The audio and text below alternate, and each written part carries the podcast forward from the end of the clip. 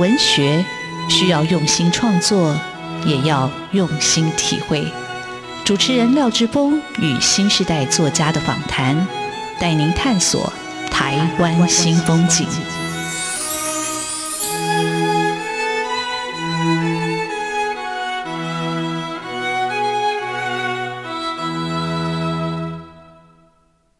台湾新风景，我是主持人廖志峰。台湾新风景，台湾新风景，让我们认识台湾新时代的作家，看见台湾学的新风貌。我们的岛故事依然继续书写。各位听众朋友，大家好，今天为各位听众朋友邀请到的作家叫萧逸。呃，这个名字非常非常的特别，我过去没有特别留意到。然后名字很中性，也不晓得作家是男生还是女生。那他写了他的第一本小说，叫《名为世界的地方》。那到底名为世界的地方在讲什么样的故事？那他所说的这个世界又在哪里？那萧翼他本身这个作家本身的资历非常非常的特别，他自己是学艺术、学建筑，是建筑的硕士。那也在芝加哥、纽约跟香港求学跟生活过，他的作品得过台湾文艺营的小说首奖，然后台积电的文学奖入围，然后他的小说也得到一百零七年九歌年度小说奖的入围，他的作品到一个杂志或者各大报副刊也都有啊，也就是他持续的在创作。那这本书我拿到手上一阵子，我想说，诶，这本书我读到的时候真的是哦，心里觉得很。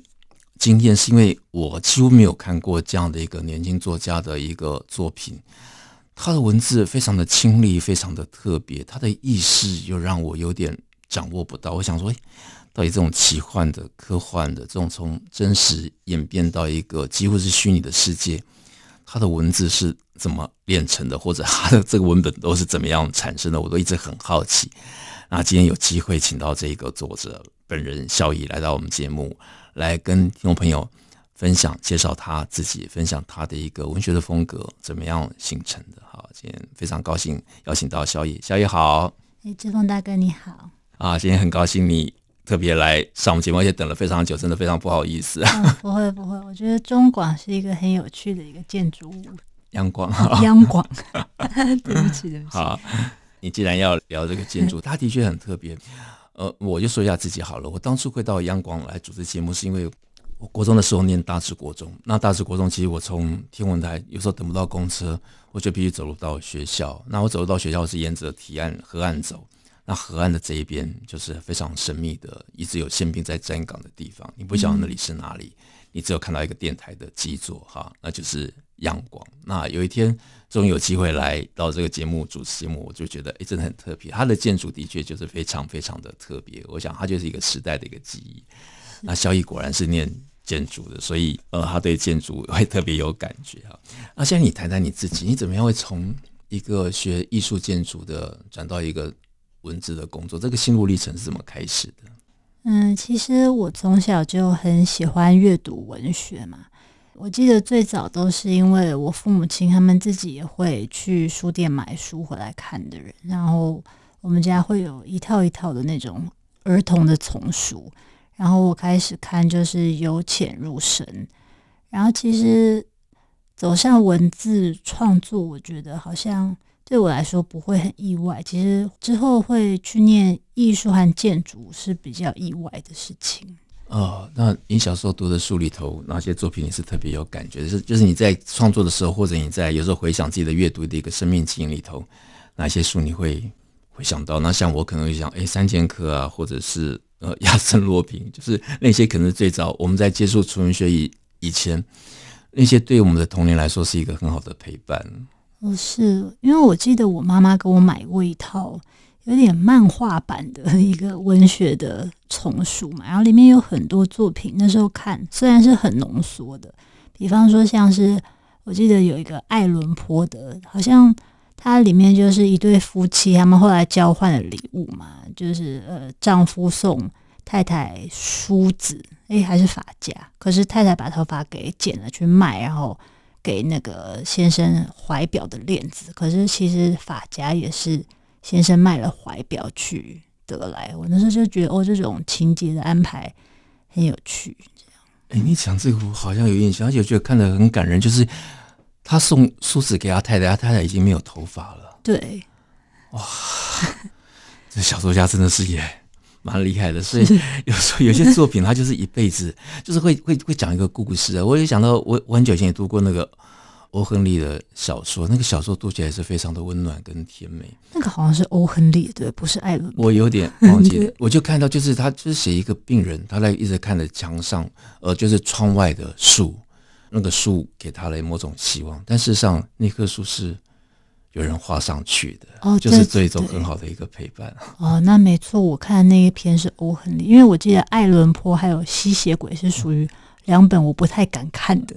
艾伦坡，我想说，对我也不确定就是我可能因为艾伦坡是比较恐怖的小说，非常恐怖的。对，他对小练小说的一个练习跟一个技巧，呃，我觉得是有帮助。可是你虽然说你不太敢看恐怖的小说，但我老实说，我在看你的小说，我觉得嗯，有点 恐怖，恐 怖就是就是，我觉得它充满了一种奇想啦。那我都不晓得这些奇想到底是怎么来的。所以你是什么时候开始写作呢？就是。高中呢，或者或者是大学或者留学的时候，一边读书一边写作品。我其实写作很晚呢，就是可能是我到后来，而且我就业也很晚。我是到我就业开始，我才去，我才开始写作的。然后我之前就只是一直阅读而已，嗯。所以你你现在是专职的在创作吗？还是你本身也是？那你的就业职你就在做室内设计或者做建筑师的一个工作，还是？那时候是在纽约的时候，有短暂的去事务所工作，这样。啊，那所以你是下了一个很大的决心就来创作？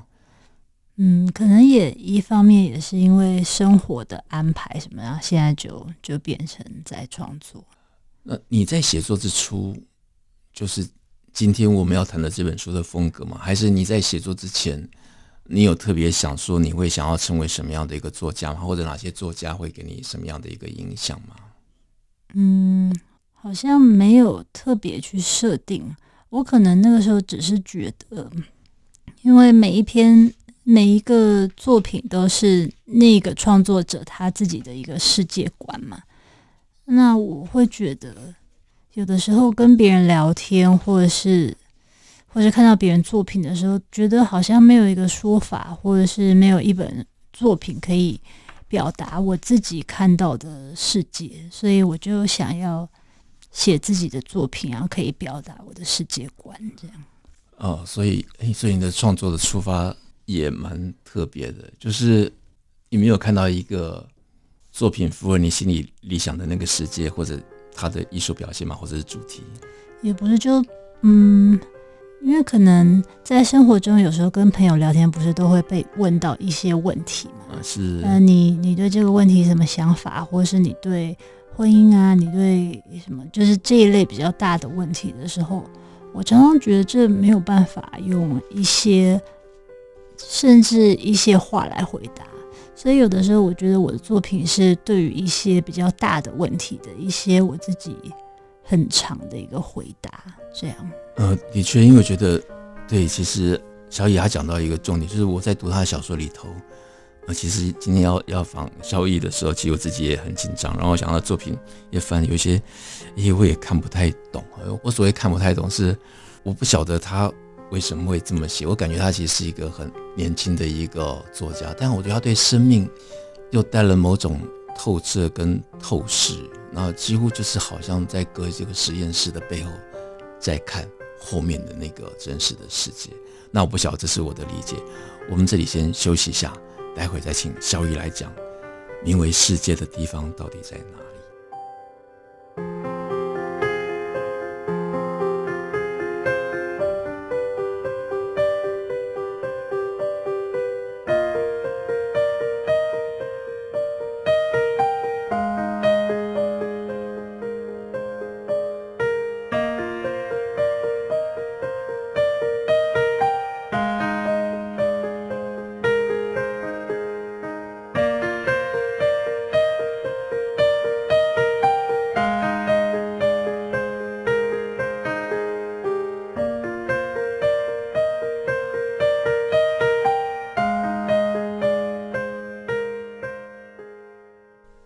新风景现场为各位听众朋友介绍的作家叫萧翼，萧翼写了他的第一本小说集，名为《世界的地方》。那这本小说集事实上是有收录了呃四篇的短篇跟一篇的中长篇嘛？啊，待会再请作者来介绍。哦，对不起，是五篇的短篇跟一篇的中长篇。啊，这部小说也得到很多作家的推崇哦，像阮清月老师、孙子平、通伟格、黄立群这些我们所讲出来的名字都是非常非常的厉害的作家跟小说。那阮清月老师他特别就提到一种风格，而这种风格来讲哦，萧翼的作品啊，他这么说，他字里行间不但有着光影迅速切换的飘忽游离感，又能全然迥异于影响华人近代小说深远的魔幻现实主义路线，反而隐约呈现出接近卡夫卡处理荒谬现实时，呃，所最擅长蓄意制造的失重恍惚感。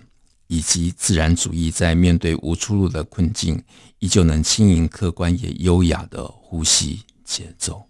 哇，阮清月老师的这段描述也非常非常的厉害。那的确，我在读这篇小说的时候，我也跟着进入到小说的世界。但是你不晓得为什么忽然就转弯了？就你在阅读的时候，你好像靠着一个线索，那线索就忽然的断掉了。诶，萧翼，这个文学的风格。是怎么样练出来的？这个叙述的声音你是怎么样找到的？就我觉得，就很多作家其实就是很难在第一本作品里头就会让自己的一个声音或者自己的文字的风格色彩那么鲜明。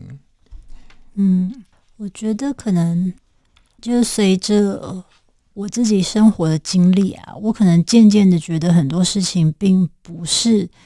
有一个线性的发展，有有直接的因果关系的。然后，确实，我可能在一些无意识之中，我想要写出一个一个比较符合我现在看到的世界，因为我们以前听到的世界都是比较符合牛顿力学的嘛。然后，我觉得现在我们已经进入一个量子的时代，然后好像。对，现在有很多听起来非常非常玄的说法，对不对？时间并不存在啊，时间是我们想象出来的啊，薛丁格的猫这一类的事情，然后越来越多的人会去相信这个事情。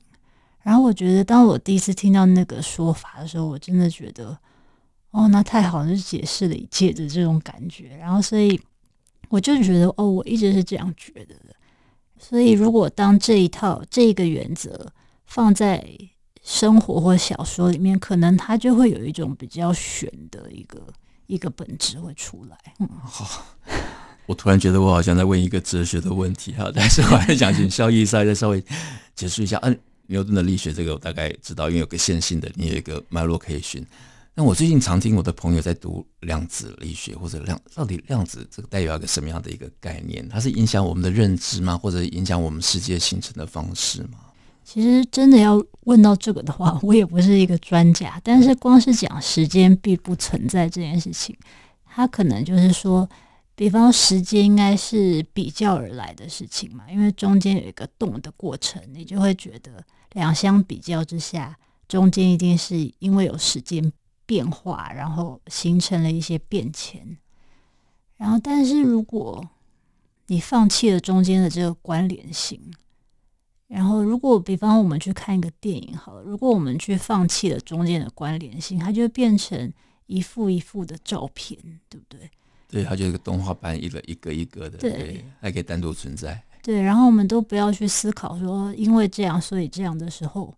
我觉得那个东西会变得非常有趣，嗯，是的确，现在的作品里头就出现这样，因为我我跟他讲说，我读到第一篇小说的时候，那篇小说应该叫《二零四二》吧，哈，然后我就我就看他对那个城市的描述，那个就写写到三重，而且像沙洲，就是哎，我也过去习惯在台北桥下或者忠孝桥下这个桥的风景，而且有一个人就走到桥下去，然后他就往后躺，然后慢慢的。他的头发，他的身体就跟脚下那个湿粥、那个水草，就好像粘在一起了。我就不晓得这样的一个意象，或者他对城市的这种观察是怎么来的。嗯，对。如果是以生根记的这个主角，他一直就是携带着一些他过去的记忆，然后一直在城市当中搬迁，对不对？然后所以他可能一直是很希望可以在一个地方生根，但是他一直因为某种障碍或者是某种困境，他没有办法。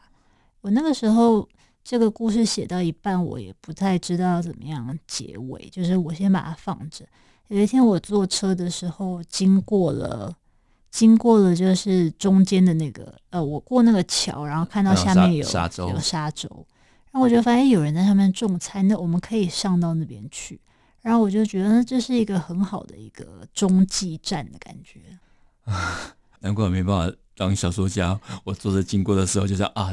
呃，就是沙洲，然后有人种菜，他就在淡水河或者所谓金鬣溪的一个中岛啊，非常特殊的一种景观啊。对不起，我修正那篇叫《深根记》，然后二零四就讲讲的是未来的世界，有人把那个脑袋打开了。我觉得就是已经那种你觉得很冰冷的科技的一个世界或者仪器，就忽然来到了眼前，就是那种未来就好像在你的现实里头连接在一起。所以我觉得萧逸的小说，就是我觉得他的时间好像就也不是那种所谓线性，就忽然就可以穿越的感觉。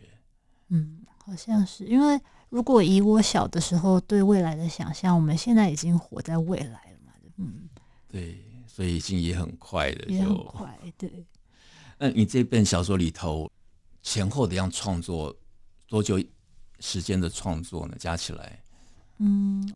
比较长的那一篇名为《世界的地方》，那个时候是因为想要投台积电的关系，然后那那篇创作的时间大概总共是两个多月，然后其他的话可能总共前后大概是半年吧。因为我不知道为什么，我觉得我写小说还蛮快的，嗯，就是突然间有一个想法。就有一点袭击了我，我就必须要赶快把它写出来的感觉。啊、呃，那天访问一个作家，他就说他就好像那个突然被那个闪电照亮的那种感觉，是这样吗？嗯、对，会突然间想到，然后然后就就把它写下来。嗯，好，当这个灵感来的时候，你就会摒除所有的杂物，就关在自己的房间，我自己的这写作地方，就专心的创作吗？没有，我的生活没有办法这么奢侈的，就是忽然间我可以教大家，我可能会，我有一个在手机上面的那个笔记本嘛，所以我会先写下就是几个要点，然后之后等到真的我有那个时间的时候，我再把它整理出来，这样。嗯，呃，萧翼对我来说，他就是一个非常非常神秘的年轻的作家，但我觉得他的作品也有代表某种新时代的声音，而那个声音其实。我觉得很出色，就是因为他已经找到了一个他跟未来世界的一个对话的一个方式。我不晓得能不能这么说，但是他也为读者打开了一扇窗。那小雨，你来讲一下你这本书好了，你跟大家听众朋友分享一下你这本书大概收了哪些篇章？嗯，第一篇是二零四二，二零四二，我是。我是二零一九年写的，我一直觉得这件事情很奇妙，因为它是在疫情之前发生的。然后另外一篇《生根记》，然后在船上，静者安，命与名，这几篇都是短篇小说。然后最后有一个中篇的，就是这本书的命名的来源，叫名为世界的地方。我们这里先休息一下，待会再请萧翼来讲这些小说在说什么样的故事。那我也告诉听众，我到底。读到了什么？怎么读？但我都怀疑我到底读对了没有。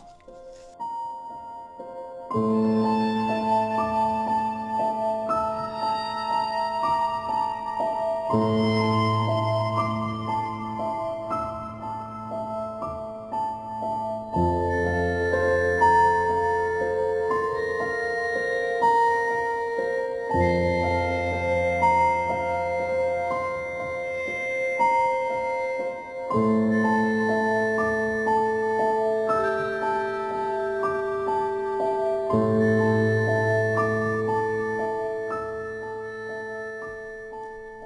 湾新风景线上为各位听众朋友邀请到的作家叫萧翼啊，萧翼出版了他的第一本新书，名为《世界的地方》。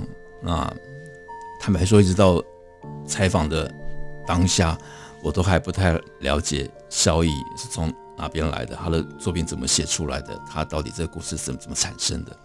但是我的确也享受这这个阅读的过程啊。那我觉得阅读里头，我一直想尝试跟着小说家是进入到小说的世界，然后我就发觉我迷失了，就我就看那个。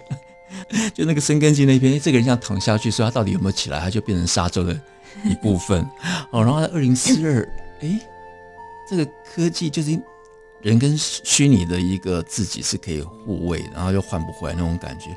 我觉得哇，这个也太可怕了。但是我想让作家自己来讲，小以你自己来讲你自己的作品，然后觉得您这些篇大概讲什么？那你希望读者可以读到什么？嗯。其实，比方说二零四二好了，如果有一些读者可能会，我觉得还没有读之前可能会定义成是科幻，可是读完之后应该都会同意，我其实想要讲的是一种亲情，尤其是这一对母女，他们就是不管时空怎么样变换，他们那种相依为命，还有我觉得母女之间有的时候会有一种就是。爱恨交加，尤其是像是他们这样，就是两个人一起长大这样，所以我觉得好像我我比较想要描写这个东西。然后，当然科技的背景，我觉得也没有那么久以后的事情。嗯，对，但是我只是有点惊讶，就是说，哎，因为台湾的科技或者奇幻科幻小说，就一直我觉得还没有看到一个就真正的那种让我真的很震撼的。惊艳的写法，但我觉得主要是一个意识啊，就我们对科幻到底什么样的小说是科幻的，或者所谓科技。但这个小说里头，虽然萧逸讲他亲情，但我又读出一种冰冷。我想说，哇，未来的世界，我就觉得那种感觉就是有点冰冷的感觉。嗯，是。而且现在常常看到人家出门前啊，或者到任何地方去找手机，对不对？一直我的手机，现在我觉得将来一定会，你的手机就会很轻易的在你的身体里面一部分嘛，可能在你的手掌里面之类的。好，哎，我的时间走应该没走那么快，所以没办法想象这样的一个未来。但真的是有可能，我自己可能就是一个行走的电脑，或者我们那个以为的我，事实上。就是真的，我的一个虚拟的一个投射。嗯，对。啊，这是我读小野的小说得到的一个灵感，所以我都不晓得我在到底在读什么故事。好，那在船上也很特别。那在船上是讲什么故事？因为呃，就我自己的一些经验，我发现很多女性在结了婚，尤其有小孩之后，她们很容易去陷入一种，她到底是要就业呢，还是？要专心的陪伴小孩的这种困扰，然后我觉得我们已经到了这个时代，其实我们人真的有真的自由过吗？就是除了这两个选项之外，他除了身为女性的这两个选项，那他作为一个人类，他的那种基本自由，他从来有真的得到过吗？我就是因为这样，所以写了这篇作品。呃，我读到的在船上这篇，会觉得哎。就一开始你就觉得啊，好，这个女性开始要去寻找自我，但慢慢她会觉得，她原本的在家里当一个家庭主妇那个角色，她开始也想要去摆脱嘛，摆脱一个日常，然后你想要进入到重新进入到职场里头。那她进入到职场里头，她又开始有感觉到那种生活的那种繁琐、重复或者苦闷，然后她忽然在游泳池里头就解放了自己。我一直以为那只是一个。描写心理的状态，后来不是。我看萧野写到，他的手脚慢慢就跟水融在了一起。是，我觉得生而为人本来就是不自由的，所以，嗯，对。我在跟萧野的这种谈话里头，我觉得这也是一个对我来说是非常非常奇特的一个访谈的经验，就很像在跟一个哲学家或者一个科学家。在聊生命的意义，或者聊未来的一个人的世界，就是我们的存在到底会变成一种什么样的样子？那萧逸的小说里头，其实他还有一篇，但有些他的小说，我觉得充满那种散文的，而且很抒情的意味，像《命与名》这一篇，我觉得这篇也好特别。我觉得，因为在我的阅读的来源里面，其实我很喜欢。我小的时候就很喜欢读沈从文啊，或者是汪曾祺之类的，就是有这样的一个路线在我的阅读里面，所以我自己是很喜欢这种很慢的速度的文章。嗯，啊、我在我的访谈的作家里头，我第二次听到有人提沈从文。呃，我在我自己写的文章里头，或者我自己希望自己成为的作家这个梦想的道路上，我也是希望我自己的文章可以写出沈从文或者汪曾祺那样的一个味道。我觉得他们的味道就是对生活有一个很透彻的一个呃体悟跟认识，但是他们用最清浅的，像白开水一样的，事实上就像矿泉水一样的文字的质感。把生活的况味用最简单朴实的文字把它描述出来，这是我对沈从文的认识。是，而且尤其是他们都有经过很大的事情嘛，文革之后，他们还是可以去，还是在欣赏着生活的美。我觉得真的是很奇特。嗯，对，它就是一种嗯生命的豁达。好，呃，今天难得小说家来到我们的现场，我一定要特别请他朗读一段他的小说作品，是名为《世界的地方》吗？是。好，我转身将恩抛逐在身后，也许像我有时候对婴儿做的那样，我边走，发现自己思考着照顾婴儿的感觉，那些不厌其烦的琐碎，抱着他那种唯恐不及的感觉，也许有人称之为爱，而这一切就像围绕着他终究会消失的想法，夹着浓雾一样的恐惧。那些徒劳日夜从周遭侵蚀着我，包括这个寻找，而我终究将它交了出去，并非是种种看似合理的推动。事实就是，婴儿凭空的出现在我的生命，而我不知所措。我终究无能给予他我不认为存在的。这是如此的明显。也许我一直在等待的，便是婴儿消失。婴儿消失，那无时无刻的负重感随之消失，然后是我不愿承认的那接近清凉一样的轻松感。啊，我想这或许就是为什么阮清源老师会提到呃卡夫卡。我觉得在一个嗯城堡里头，就觉得好像就是一个存在，但我觉得那个存在终究不晓会把人的一个通路，人会到哪边的出路。去寻找，我我觉得一直在一个一种寻找嘛，一种彷徨跟迷惘。所以你这个名为世界这个地方，你是怎么样想出来的？就是这样一个中长篇，这是里头最长的一篇。嗯，是，嗯、那个时候其实是我好像并没有列一些大纲，或者是故事该要往哪里走，我就是一天接一天的这样的写下去。嗯。